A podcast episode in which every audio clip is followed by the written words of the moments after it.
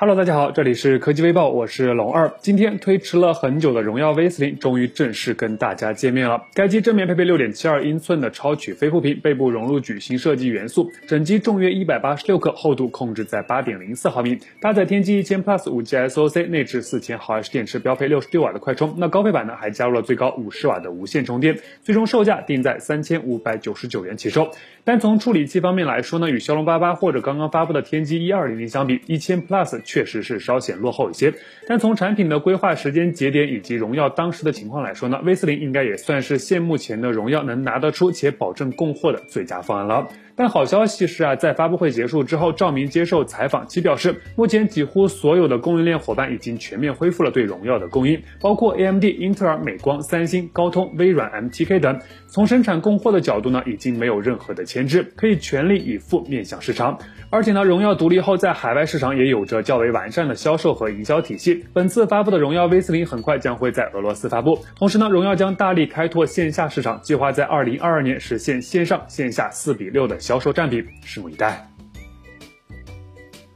昨天网上才曝光了一组关于索尼 Xperia 十 Mark 三的渲染图，那今天呢，网上又传出了关于索尼 Xtra Pro 的最新消息。消息显示呢，作为索尼在二零二零年二月份与 Xperia One Mark Two 同台发布的旗舰产品，该机从发布之后呢就销声匿迹，迟迟没有上市发售。有一种说法是，由于全球蔓延的疫情打乱了索尼 Xtra Pro 的发售计划，原本在二零二零年就该开卖的手机，到现在也一直没有一点动静。今天呢，有外媒放出消息称，索尼 Xperia Pro 的固件最近出现在了索尼的服务器上，其版本号为五八点零点 A 点九点幺幺六，系统版本为安卓十。消息中提到啊，通常情况下，固件出现在索尼服务器上，就意味着这款新设备即将登场。所以说呢，这似乎也就意味着索尼 Xperia Pro 可能会在近期正式推出。那关于这款手机呢，其主要面向的是专业的影像创作者所打造，搭载骁龙八六五移动平台，配备四 K HDR OLED 显示屏，内置四千毫安时电池。是后置三枚一千二百万像素的摄像头加 QF 传感器，不仅支持了 Sub 六 G 赫兹，同时还支持了毫米波，还专门开发了四项天线技术，带来更加稳定的五 G 网络表现。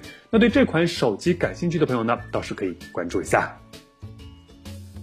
在很早以前呢，华为方面就曾多次强调，华为不造车，但是会帮助车企造好车。所以现在呢，车来了。据了解呢，东风赛力斯 SF 五自由远程版将于一月二十五日正式上市。新车不仅会搭载赛力斯全新研发的智能增程系统，同时还是首款搭载华为 Drive One 电驱的车型。那 NEDC 工况续航里程超过一千公里。说起赛力斯这个品牌呢，大家或许都非常的陌生，其全称为金康赛力斯，而金康赛力斯呢是小康集团的全资子公司。金康新能源中高端新能源汽车品牌，小康集团呢，则是我们所熟知的东风小康的小康。目前呢，赛力斯品牌仅有一款型号为 SF 五的车型在售，而即将上市的这款赛力斯 SF 五自由远程版呢，也是隶属于这个系列。其搭载了一套由赛力斯自主研发的二百五十五千瓦的高性能 SEP 两百电机，搭配华为 Drive One 三合一电驱系统呢，组成一套双电机系统，综合功率四百零五千瓦，扭矩八百二十牛米，百公里加速仅需四秒左右。那除此之外呢，赛力斯还与华为在智能化领域展开深度合作，共同打造全场景五 G 生态汽车。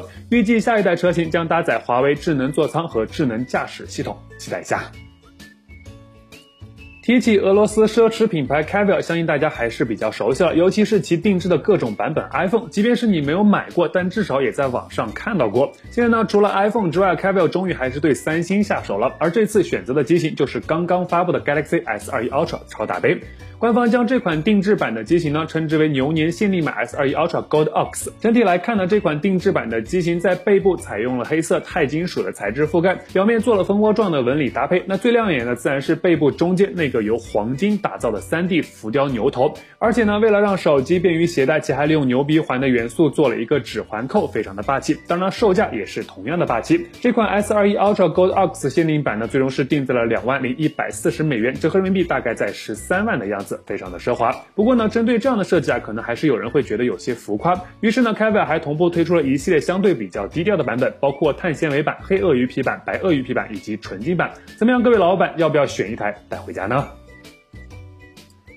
几天前呢，努比亚红魔手机官方曾放出预告称，红魔新品将搭载一百二十瓦的氮化镓充电头，同时内置四千五百毫安时容量的电池。现在呢，网上突然流出了一张疑似红魔游戏手机六的真机背部谍照。那从图中来看呢，新机整体延续了上一代红魔游戏手机的设计元素，中间大大的 X 看上去机甲范儿十足。而且值得注意的是，在这个 X 的中间，我们还看到有腾讯游戏的 logo，这意味着该机将与腾讯游戏合作，未来上市呢，很可能会被定名为腾讯红魔魔六。那综合目前的情况来看呢，红魔六将搭载来自高通的骁龙八八旗舰处理器，电池容量四千五百毫安时，最高会支持到一百二十瓦的快充。但结合入网信息呢，其标配的很可能还是一枚六十六瓦的快充头，不排除一百二十瓦充电头需要单独付费购买，或者说提供高低配两个不同的版本作为区分的可能性。此外呢，网上还曝光了一份型号显示为 NX 六六九的努比亚新机跑分信息，对应的应该就是这款红魔六。目前努比亚官方尚未公布该机具体会在何时发布。那对游戏手机感兴趣的朋友呢，倒是不妨关注一下。好了，那以上就是本期视频的全部内容，欢迎点赞，欢迎分享，咱们下期视频再见。